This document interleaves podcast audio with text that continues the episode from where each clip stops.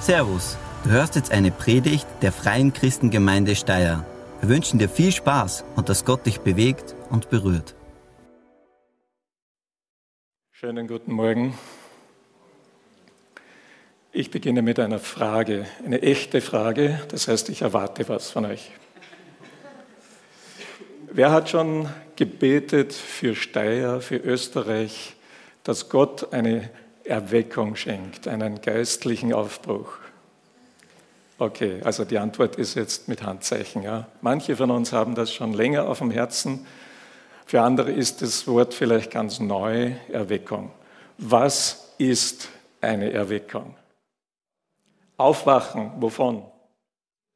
Vom geistlichen Schlaf. Was passiert da? Wie, wie schaut das aus? Was, was kennzeichnet Erweckung? Umkehr. Wohin?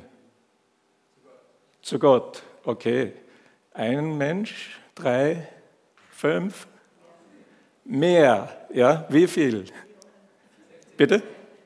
Millionen, okay, Steyr hat nicht Millionen, Österreich schon. Ja. Also das ist was Großflächiges, das ist was, was so, so viele Leute verändert, dass eine Gesellschaft verändert wird dass ein, ein, ein, ein Volks, ähm, wie soll ich sagen, ein, eine, die Zusammensetzung eines Volkes äh, verändert wird, weil Menschen Gott in ihre Mitte eingeladen haben in ihrem Leben und ihr Leben wirklich nach ihm ausrichten. Ähm, wir haben nicht wirklich Erfahrung mit Erweckung, ganz bestimmt nicht, ja? weil sowas gibt es momentan nicht bei uns. Aber es gibt erstaunliche Sachen aus der Geschichte. Ich lese gerne oder habe auch gerne gelesen über Erweckung. Was habe ich gelesen? Ein, zwei, drei Beispiele. Vor 150, ähm, 60 Jahren gab es in Amerika einen solchen Aufbruch, besonders an der Ostküste des Landes. Und da ist es passiert, wenn Schiffe sich der Ostküste genähert haben, dass sie zum Teil schon 100 Meilen, also 150 Kilometer vorher, äh, dass da was passiert ist bei den Seeleuten und äh, bei den Mitfahrern auf dem Schiff. Die haben auf einmal äh, Sündenerkenntnis bekommen, denen ist auf einmal bewusst geworden, dass sie vor Gott verloren sind. Und die haben angefangen zu heulen, nicht wissend, was ist da. Und das Erste, was wenn sie an die Küste kamen, was dann irgendwie signalisiert wurde mit Flaggen oder so, war, wir brauchen einen Pfarrer auf das Schiff. Ja? Ähm, nur ein Beispiel. Ein anderes, einer dieser Erweckungsprediger. Gott hat da Leute gebraucht, die er berufen hat und wohin geschickt hat und die haben von Jesus erzählt und das ist aber so hineingefahren in die Leute. So einer war Charles Finney, eigentlich ein Anwalt ein Rechtsanwalt. Und Gott ruft ihn und gebraucht ihn ganz stark. Und da geht er in einen kleinen Ort, da war eine Weberei, eine Fabrik. Da saßen vielleicht hunderte Frauen an den Webstühlen und haben, haben da gewebt und die Schifflein durchgeschickt und was man immer da macht. Und dieser Mann geht durch, durch diese Halle. Und eine Frau schaut ihn an und fängt an zu weinen. Die nächste schaut ihn an und fängt an zu weinen. Er hat kein Wort gesagt. Und dann werden alle zusammengeholt in eine große Halle. Ähm, die Leute werden gesammelt, der Finne spricht zu ihnen und, und die meisten nehmen Jesus in ihr Leben auf. So eine Erweckung hat die Geschichte verändert von, von USA. Ähm, 1904 gab es so eine Erweckung in Wales, in England, in einem in dem, diesem westlichen Bereich der Insel. Ähm, und ein Bergarbeiter, ein junger Mann, hatte eine Vision von Gott. Gott hat ihm gezeigt, und er hat auch dafür gebetet, muss man auch sagen, Gott, ich bete, dass 100.000 Menschen zum Glauben kommen hier in Wales. Und Gott hat ihm gezeigt, dass wir da tun. Und es ist geschehen. Innerhalb von einem Jahr kamen hartgesottene Trinker zum Glauben. Die Gefängnisse wurden leer, die Gasthäuser wurden leer.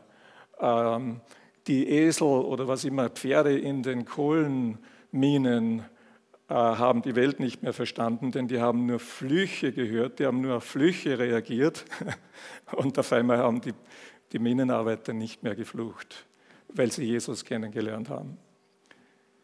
Erweckung. Die Frage ist, noch eine echte Frage, kann es sein, dass Erweckung jemand zornig macht? Kann das sein? Wie denn? Bitte? Den Herrn der Welt, die Herren der Welt, meinst du Menschen? Nein? Laut? Den Teufel? Ja. Aber auch Menschen können, angeregt vielleicht durch ihn, aber Menschen können auch aus sehr irdischen Motiven zornig werden, wenn sowas passiert. Wenn wir in die Apostelgeschichte reinschauen, dann merken wir in Jerusalem, als vor 2000 Jahren Gott den Heiligen Geist ausgoss über die Jesus-Nachfolger, äh, das war eine Erweckung. An einem Tag kamen 3000 zum Glauben und kurze Zeit später waren es 5000 und so ging das weiter. Äh, das hat manchen Leuten absolut nicht gefallen. Äh, die waren nicht damit einverstanden, dass Gott sozusagen außerhalb der Norm, außerhalb ihrer religiösen Vorschriften und Vorstellungen wirkte. Das passte nicht ins Konzept. Und dass sie Jesus nachfolgten, passte nicht in ihre Vorstellung. Ähm, in Apostelgeschichte 19 ist es in Ephesus wieder eine ganz andere Gruppe von Leuten, die buchstäblich einen Volksauflauf ähm, äh, starten Warum? Das waren die Silberschmiede, die haben Götzenbilder gemacht von der Artemis, von dieser lokalen äh, Göttin. Und auf einmal kamen so viele Leute zum Glauben an Jesus, dass, dass ihr Geschäft schrumpfte. Und das passte ihnen nicht. Also es gibt viele Gründe, warum Erweckung äh, Widerstand hervorrufen kann. Das Erstaunliche ist in der Bibel, und jetzt komme ich auf unsere Jona-Geschichte, in der Bibel wird uns gesagt, dass jemand absolut wütend wird auf Gott, weil Gott eine Erweckung geschickt hat. Noch dazu durch ihn. Jona. Tobias hat letzten Sonntag darüber geredet, wie dieser Mann in die Stadt Ninive geht, eine heidnische Stadt, eine böse Stadt, eine grausame Stadt, eine reiche Stadt. Und wie er mit fünf Worten eine Erweckung anzettelt. Im Hebräischen sind es genau fünf Worte. Noch 40 Tage Ninive platt, sage ich jetzt mal. Ja? Vernichtet, zerstört. Noch 40 Tage Ninive platt. Und an dieser Stelle möchte ich jetzt einsetzen. Ich mache es diesmal so. Ich lese diesen Bibeltext in Kapitel 4, sind nicht so viele Verse, und sage etwas dazu. Genau, das ist mein Titel. Stinksauer auf Gott wenn Erweckung dich wütend macht, brauchst du einen guten Seelsorger. Was lesen wir hier? Ich fange an. Jona ärgerte sich sehr darüber, dass Gott diese Stadt verschonte. Voller Zorn betete er zu Jahwe, seinem Gott. Ach, Jahwe, genau das habe ich mir gedacht als ich noch zu Hause war. Deshalb wollte ich ja nach Tarschisch fliehen. Ich wusste doch, dass du ein gnädiger und barmherziger Gott bist, dass du große Geduld hast und deine Güte keine Grenzen kennt und dass du einer bist, dem das angedrohte Unheil leid tut. Wenn man genau in den Text steht, dann fängt das ungefähr so an, dass dass, Mose, äh, dass Jona sagte und dachte, böse, böse, was da geschieht. Böse, das Wort ra im Hebräischen. Schlimm, furchtbar, böse. Der Missionar beschimpft Gott und beschwert sich bei ihm, dass auf seine Predigt hin eine Erweckung ausbrach. Das ist schon ziemlich einzigartig. Böse, böse, Gott, du hast die laufen lassen. Frage, hast du dich schon mal geärgert darüber, dass Gott nicht so gehandelt hat oder handelt, wie du es dir gewünscht hast von ihm? Danke für Ihre Ehrlichkeit. Ja, ich auch. Ich auch. Ich glaube, ich habe das schon mal erzählt, was mir immer wieder in Erinnerung ist, wo ich jahrelang gerungen habe darum, die Sprachengabe von Gott zu bekommen und sie nicht erhielt. Ich war wütend, ich war sauer auf Gott. Er handelte nicht so, wie ich es mir wünschte und vorstellte. Die Sache ist erledigt. Aber immer wieder tauchen Dinge auf, die mich ähnlich herausfordern und wo ich manchmal wütend werde auf Gott. Was war der Grund für Jonas Zorn? Zorn wird ja ausgelöst, wenn es eine Diskrepanz gibt. Hier ist meine Erwartung, hier ist meine Vorstellung, hier ist meine Sichtweise, wie etwas laufen soll oder sein soll. Und da ist die Realität und die sieht nicht so aus. Das deckt sich nicht. Da gibt es eine Distanz, eine Diskrepanz. Das ähm, macht uns wütend, zornig. Äh, wir spüren da etwas. Das ist nicht so, wie es sein soll.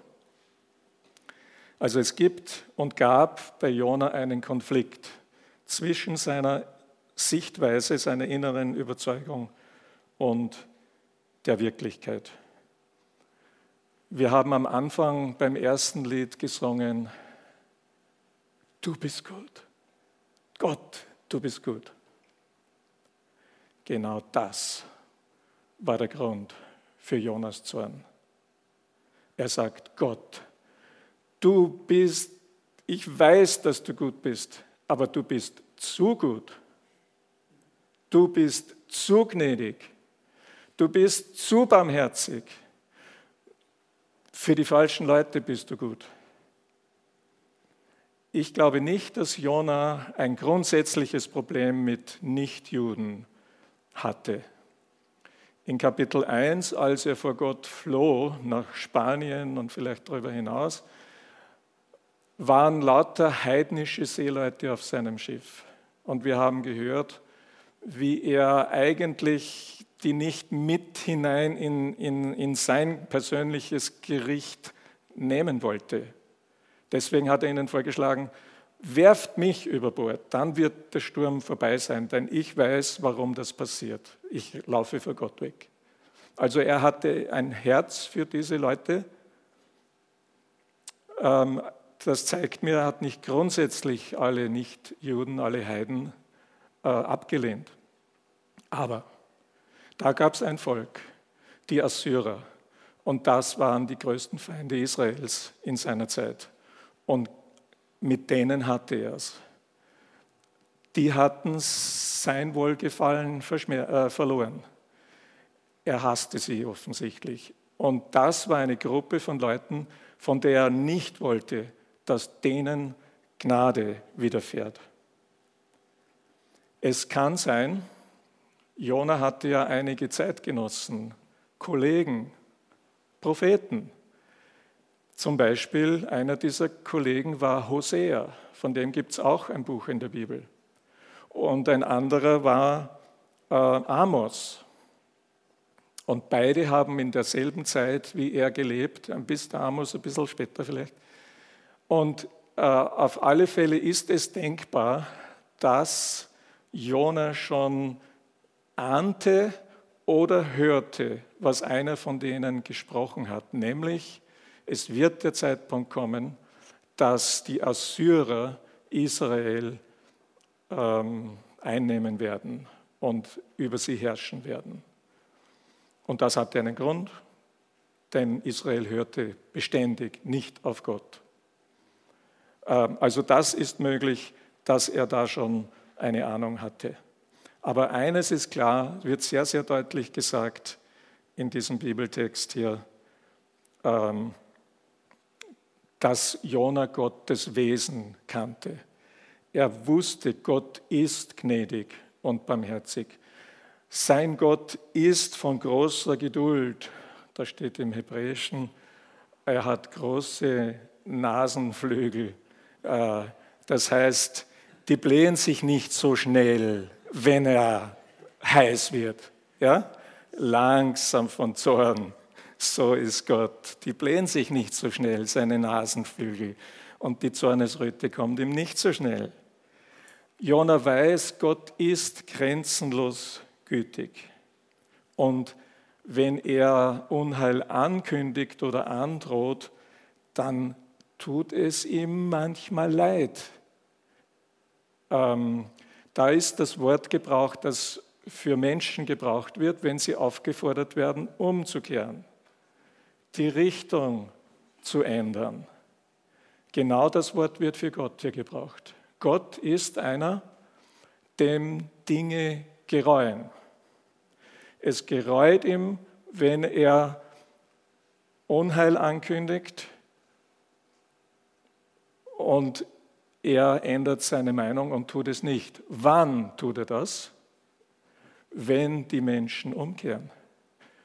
Umkehr von Menschen bewirkt Umkehr bei Gott. Und genau das hat er hier erlebt mit Ninive. Diese grausamen Leute, die die Feinde gepfählt haben und lebendig gehäutet haben, wie Silvia uns gesagt hat, die kehren um auf die Botschaft von Jona. Sie beten, sie fasten, sie setzen sich in den Dreck. Der König steigt vom Thron runter, zieht seine tollen Kleider aus, zieht einen Sack an. Sie hoffen, dass Gott ihnen gnädig ist und Gott ist ihnen gnädig.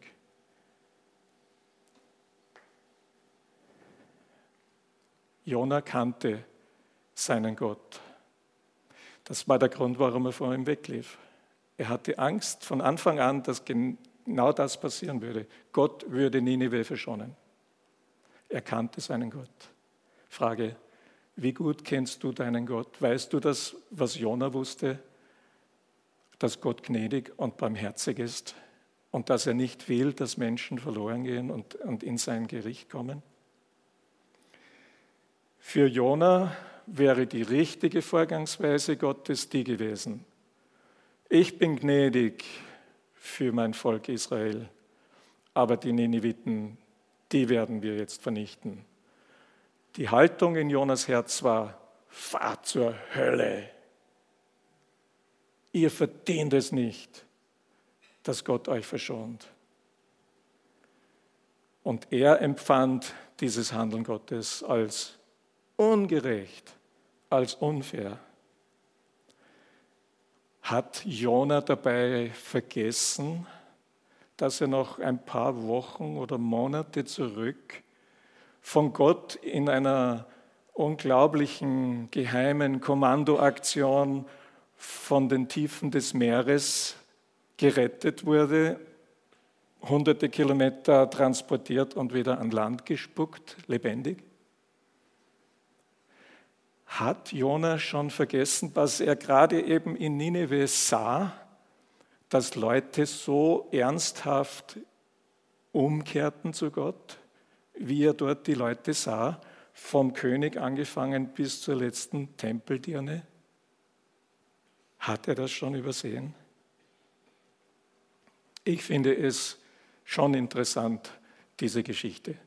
Heutzutage in unserer Welt nehmen viele Menschen der Anstoß daran, dass sie, wenn sie in der Bibel lesen, von einem Gott erfahren, der über das Böse böse ist.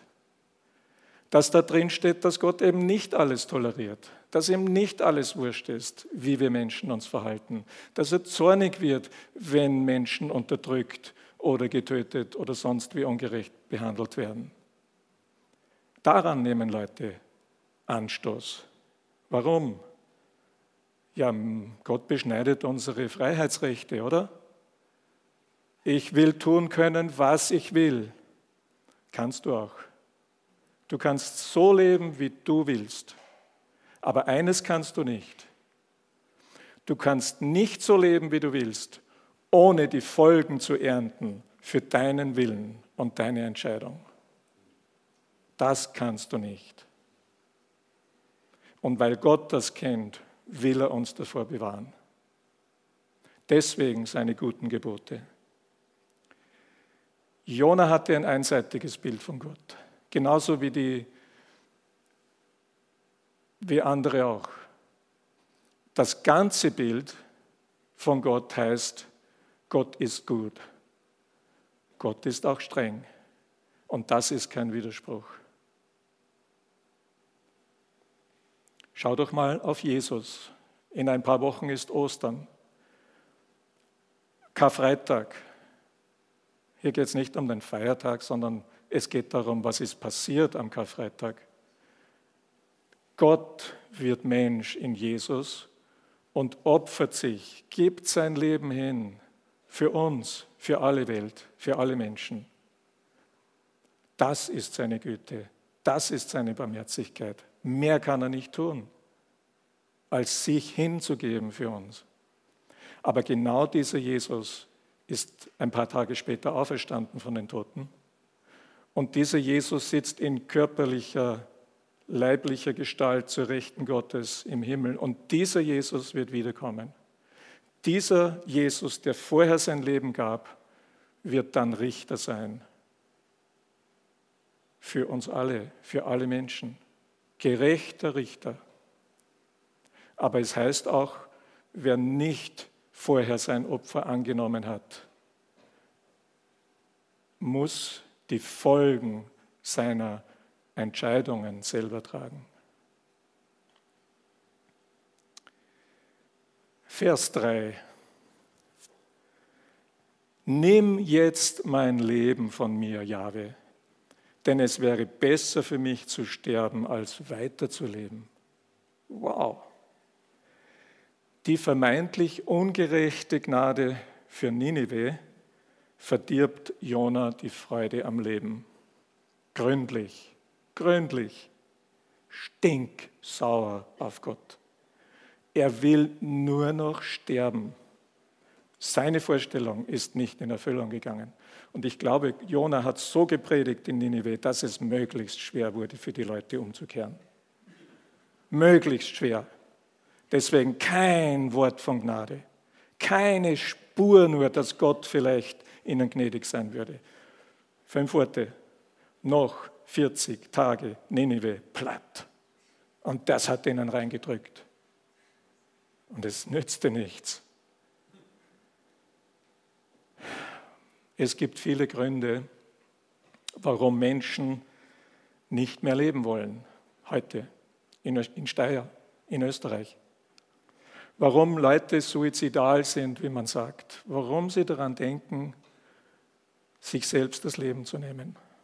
Manche wegen Krankheit, wegen nie endender Schmerzen, andere wegen Schuld und Schuldgefühlen, die sie plagen, andere wegen Verlusten, oder Schulden, andere wegen Einsamkeit, Streit, Angst, fertig mit sich selbst, hoffnungslos. Warum noch leben?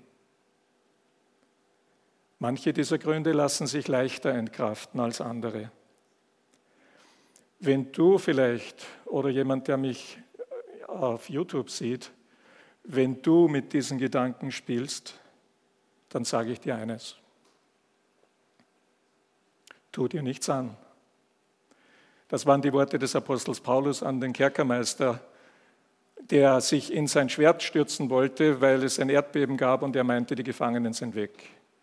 Und so ein Kerkermeister haftet mit einem, seinem eigenen Leben, wenn die Gefangenen geflohen sind. Paulus sagt, tu dir nichts an, wir sind noch da. Und ich sage dir, tu dir nichts an, denn jemand ist schon an deiner Stelle deinen Tod gestorben. Tu dir nichts an. Jesus starb und Jesus ist auferstanden, damit das, was dich heute so fertig macht, dass du dein Leben wegwerfen willst, dass das ausgehebelt wird, dass das entmachtet wird, dass das gecancelt wird. Tu es nicht. Sprich mit jemand darüber, wie es dir geht. Das kostet sehr viel Mut. Sprich mit jemand darüber. Jona ist mir an der Stelle ein Vorbild. Warum? Er sagte es Gott. Er zeigt ihm seinen Zorn. Und er sagt, Gott, das ist total böse, was du machst. Die zu schonen. Und da taucht Gott auf als Seelsorger. Teil 1, Vers 4. Aber Jabe fragte, ist es recht von dir, Jona, so zornig zu sein? Diese Übersetzung gibt eine von zwei Möglichkeiten wieder. Es hört sich so an, als, hier, als ob hier nach der Berechtigung seines Zorns gefragt wird. Ist es wirklich, gibt es einen Anlass für dich? Gibt es einen Anlass, dass du so zornig und wütend bist? Die zweite Möglichkeit ist, es so zu übersetzen, äh, dass Gott nach der Intensität seines Zorns fragt. Also so quasi, bist du wirklich, Jonah, so dermaßen zornig? Ich weiß nicht ganz genau, was die beste Übersetzung ist. Ich weiß nur, ein weiser, lebenserfahrener Mensch, der zuckt nicht sofort zusammen und, und will verschwinden, wenn jemand zornig ist oder von Selbstmordgedanken redet. Er wird ihn einladen, sich mal auszusprechen. Was steckt da in dir? Erzähl mal, wann kommt das? Und wie sehr plagt es dich? Ich will es hören. Hast du konkrete Vorstellungen, wie du dein Leben beenden willst? Genauso geht auch Gott mit Jona hier vor. Und ich meine nicht nur bei ihm. Ich meine, dass Gott immer anklopft, wenn jemand so in Verzweiflung ist. Ich sehe das ganz am Anfang der Bibel bei Kain. Erinnert euch, Kain ist wütend aus religiösen Gründen. Das Opfer von ihm wird nicht angenommen von Gott. Das von seinem Bruder Abel schon. Das treibt ihn auf die Palme. Und dann kommt Gott und fragt, warum bist du so zornig? Was soll dein finsterer Blick? Hast du Gutes im Sinn, dann heb den Kopf. Wenn aber nicht, dann liegt die Sünde schon vor der Tür und sie hat Verlangen nach dir. Aber du musst es sein, der über sie herrscht. Wir wissen, dass kein diesen seelsorgerlichen Rat Gottes nicht annahm. Die Folge war der Brudermord. Er hat seinen Bruder Abel erschlagen auf dem Feld. Und diese Geschichte geht weiter und weiter und weiter und weiter und weiter und wir erschlagen einander immer noch auf dieser Welt. Irgendwie ist es tröstlich für mich, der allerbeste Seelsorger, Gott selber, ist nicht immer erfolgreich mit uns. Er lässt uns unsere Wahl. Gott nimmt unsere eigene Entscheidungsfähigkeit so ernst, dass er das tut. Jona hat eine Wait-and-See-Strategie. Vers 5. Da verließ Jona die Stadt und baute sich östlich davon eine Laubhütte. Er setzte sich in ihren Schatten, um zu sehen, was mit der Stadt passieren würde. Irgendwie hat er eine leichte Hoffnung, scheint's, als ob sein Zorn genügen könnte, dass Gott seine Meinung noch einmal ändert und doch noch Feuer und Schwefel auf diese Stadt herunterkommen lässt. Warten wir mal ab.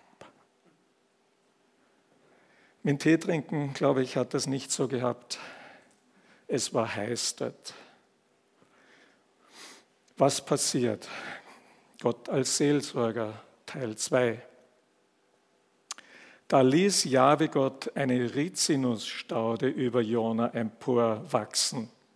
Im Hebräischen heißt es dort, er bestellte diese Pflanze, so wie ja, im Markt, im Blumenmarkt.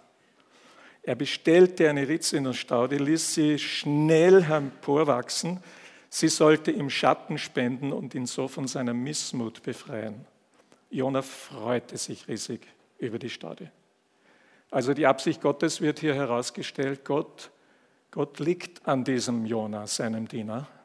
Und er, er mag nicht, dass der so leidet, dass es ihm so missgeht, dass er so missmutig und zornig ist. Und er will den Grund dafür entfernen aus seinem Denken, aus seinem Herzen. Aber was tun, wenn Worte nicht ankommen?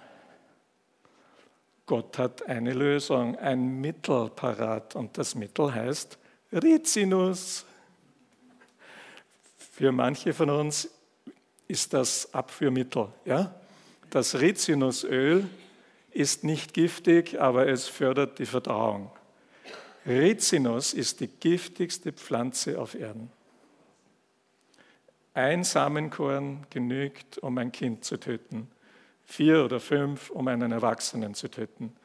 Wird dieses Rizin extrahiert aus, dieser, aus diesem Samenkorn, dann genügen ein paar Körnchen so groß wie Salzkörner, um dich dahin zu bringen, wo der Jona hin wollte. Ja, nicht mehr leben.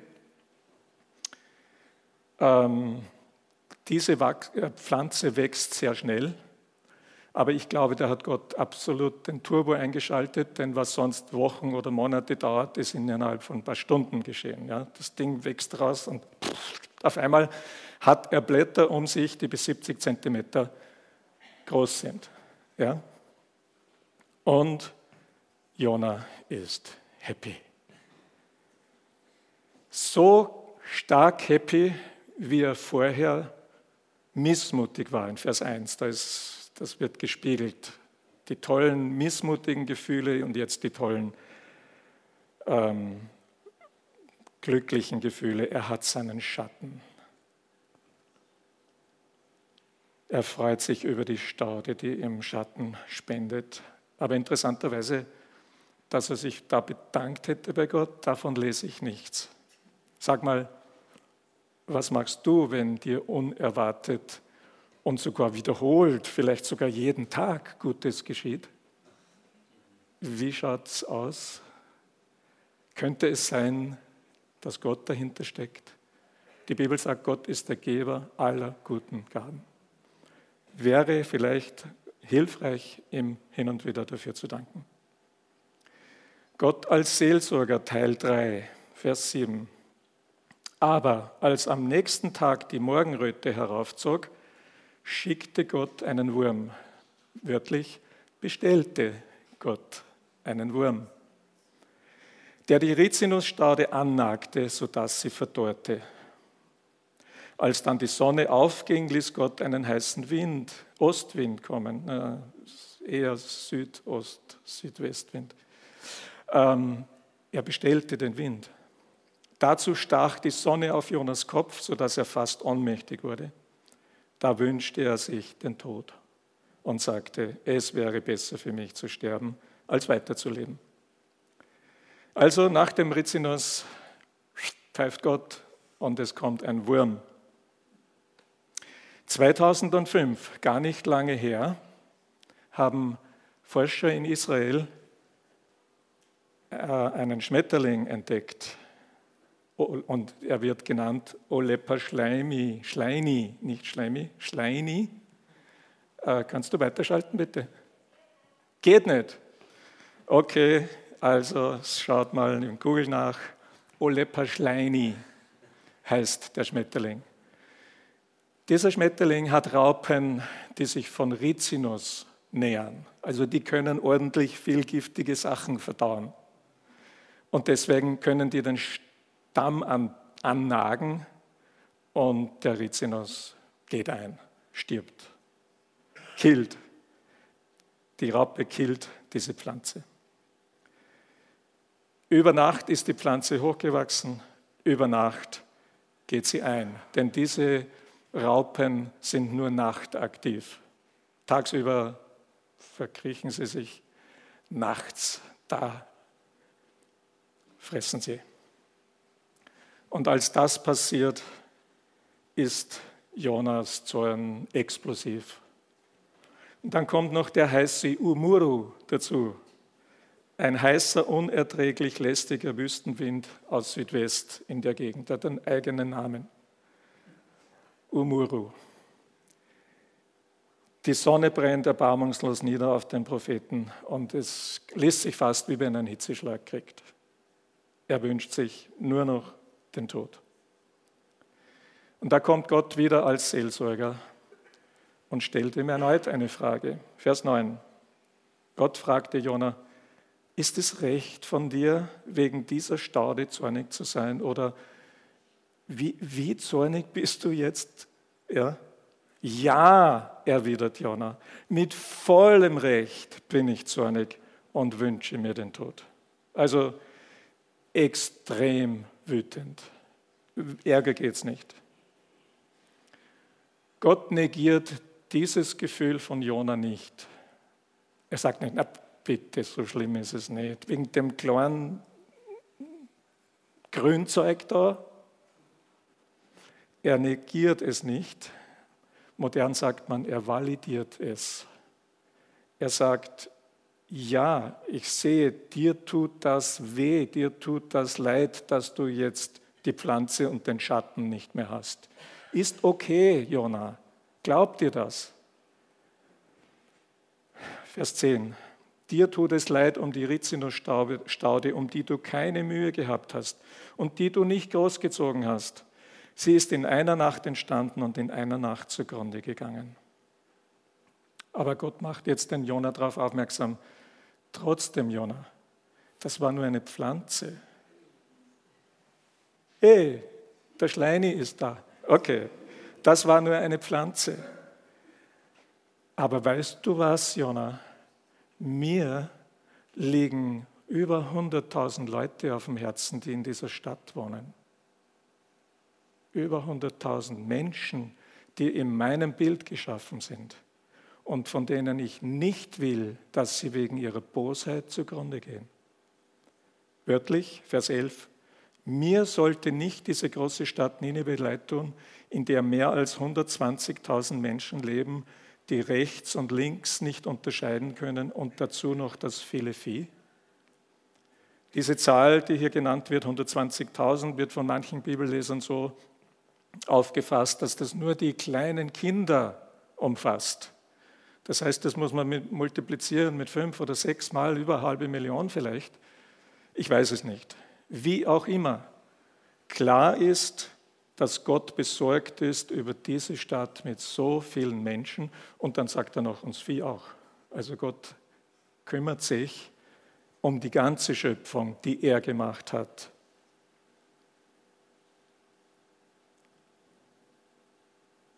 Die Frage ist, wie hat Gott, wie hat Jona auf diese Frage Gottes reagiert? Hat er sich sozusagen von seiner Schlussfolgerung verabschiedet, dass das Böse böse ist von Gott, denen Güte zu erweisen?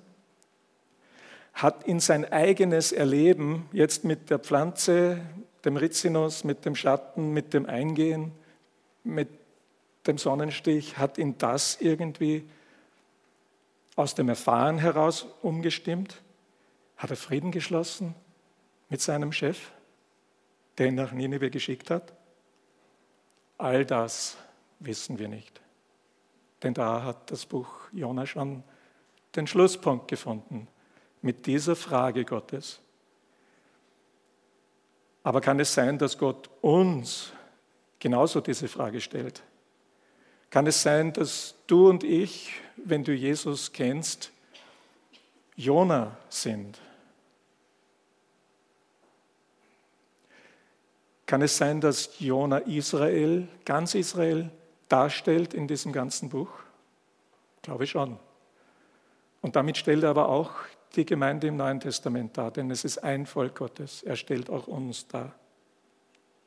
Wir sind wie Israel von Gott gesandt und wir haben eine missionarische Bestimmung in dieser Welt.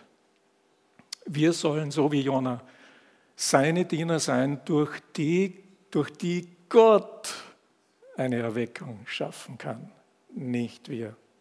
Aber Gott kann und Gott will und er tut das immer wieder an allen möglichen Orten dieser Erde. Ich komme zum Schluss, eh schon Zeit, aber mein Handy ist gekillt. Was macht dich wütend auf Gott? Wo ärgerst du dich über sein Handeln? Wie reagierst du auf seine grenzenlose Güte oder seine Strenge? Hast du vielleicht so ähnlich wie Jona auch ein falsches Bild im Kopf, das mit der Realität, die du erlebst, einfach nicht zusammenpasst und dich deshalb verwirrt oder ärgert? Letztes Jahr habe ich eine interessante Erfahrung gemacht. Ich fuhr nach Wien mit dem Zug zu einem Treffen im Büro von Open Doors. Und dieses Hilfswerk ist umgezogen ähm, in die Nähe vom Hauptbahnhof. Und ich konnte mich erinnern, dass Kurt Igler, der Leiter, damals irgendwann mal zu mir sagte, das ist gleich raus beim Eingang links. Ja? Und das hat sich bei mir so eingeprägt. Wenn ich ankomme beim Bahnhof, dann gehe einfach nur wirklich raus. Ja? Dann stellte ich fest, da gibt es ja zwei Ausgänge große. Also habe ich mal bei einem probiert und das passte gar nicht. Dann gehe ich durch zum anderen Ausgang und er hat gesagt links. Also habe ich erwartet, am Ende des Ausgangs, da wo die Bahn drüber fährt, da muss es sein. Ja? Das war mein gespeichertes Bild. Die Realität hat einfach nicht dazu gepasst. Ja, ich gehe da entlang, das sind gar keine Türen, keine Geschäfte, nichts. Ja, doch, weiter vorne ist ein Geschäft, bin ich darüber. Es passt nicht. Wo ist Open Doors? Ich finde das nicht. Dann habe ich es auf der anderen Seite probiert, dasselbe Nullergebnis. Und dann irgendwann kam ich, ging ganz rüber auf die andere Seite zum anderen Eingang und dann war eine Tafel, wo Orientierungsplan, ja, Umgebung vom Bahnhof. Oh nee, wo ist das? Und interessant ist, beim Zugfahren noch habe ich sogar die Adresse eingegeben gehabt. Und auf Google zeigt mir das an, dass es in der Nähe vom Bahnhof, aber nicht direkt beim Bahnhof. Ja? Also das, das muss ein Fehler sein. Ja? Meine Schlussfolgerung, das ist falsch im Internet. Ähm, was tut man, wenn die Realität mit meiner Vorstellung nicht zusammenpasst und man ansteht? Ja? anrufen, Kurt, ich finde nicht jetzt euch, wo seid ihr? Ja, du musst da zu der Bushaltestelle und dann, wo die Schleife ist von der Bushaltestelle, da sind wir. Aha, gleich links raus heißt nicht 30 Meter, 300 Meter. Ja, dann passte für den Franz, war die Welt wieder in Ordnung und ich fand hin. Aber so, glaube ich, geht es uns oft auch mit Gott. Wir haben eine Vorstellung. Und da ist viel richtig dabei. Aber da ist irgendwo etwas dabei, was eben nicht stimmt. Und dieses, was nicht stimmt, das halten wir für wahr. Und weil wir es für wahr halten, passt es nicht zusammen mit der Realität, die wir erleben. Und das macht uns, verwirrt uns oder es ärgert uns so wie den Jonah was tun, wenn wir stinksauer sind auf Gott. Wenn Erweckung dich wütend macht, brauchst du einen guten Seelsorger. Erstens anerkenne deine Gefühle und Gedanken. Gestehe diesen inneren Konflikt ein, vor dir und vor jemand anderen. Rede Klartext mit Gott. Gott ist der Seelsorger, den du alles sagen kannst mit deinen Worten. Der hält das aus was ein Mensch nicht aushalten würde. Er hält es aus. Und er liebt dich und er will dich davon befreien. Deswegen darfst du. Aber suche auch das Gespräch mit einem Menschen deines Vertrauens und versuche herauszufinden, wo liegt der Fehler? Wo ist dieses Stück, das ich verkehrt sehe, für wahr halte und was mit der Realität nicht zusammenpasst. Und das Tolle ist, die Bibel sagt, wir haben einen Seelsorger an die Seite gestellt. Wenn wir Jesus kennen, wohnt er sogar in uns, der Heilige Geist. Und wenn nötig, und das ist schon öfter nötig, wird Gott andere Diener bestellen, die dir helfen. So wie Jona mit der Pflanze und dem Wurm. Die haben schon, glaube ich, beigetragen. Aber genau wissen wir es nicht, wie er sich entschieden hat. Und wenn du noch nicht einer bist, der zu Jesus gehört und der sagen kann, ich bin Gottes Kind, so wie wir es immer wieder singen hier, lade ich dich ein, zu Jesus, Gott kennenzulernen, wie er ist, mit seinen vielen Seiten. Wir helfen dir gerne, wenn du zum Banner kommst, während der jetzt kommenden Lobpreiszeit äh, darfst du kommen. Du darfst aber auch kommen, wenn du ein anderes Anliegen hast, natürlich. Wir beten gerne für dich. Äh, kommt sie nach vorne, ich möchte noch einfach zum Schluss beten.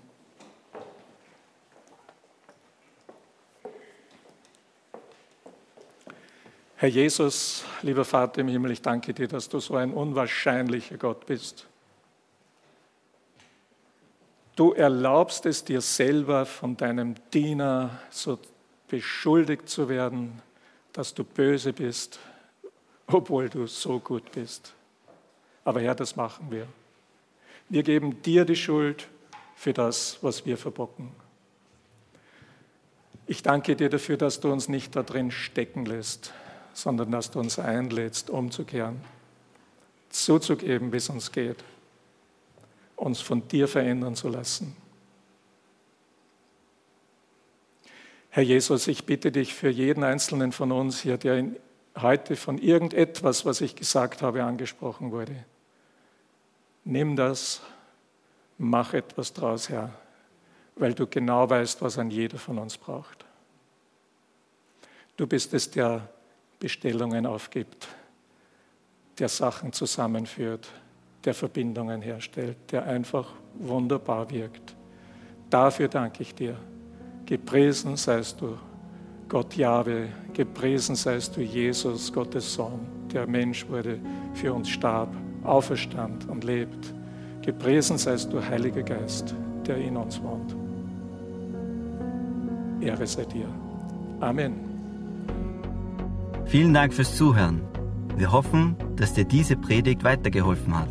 Wenn du mehr über uns wissen willst oder Fragen an uns hast, besuche unseren Gottesdienst in Steyr und schau auf www.fcg-steyr.at vorbei.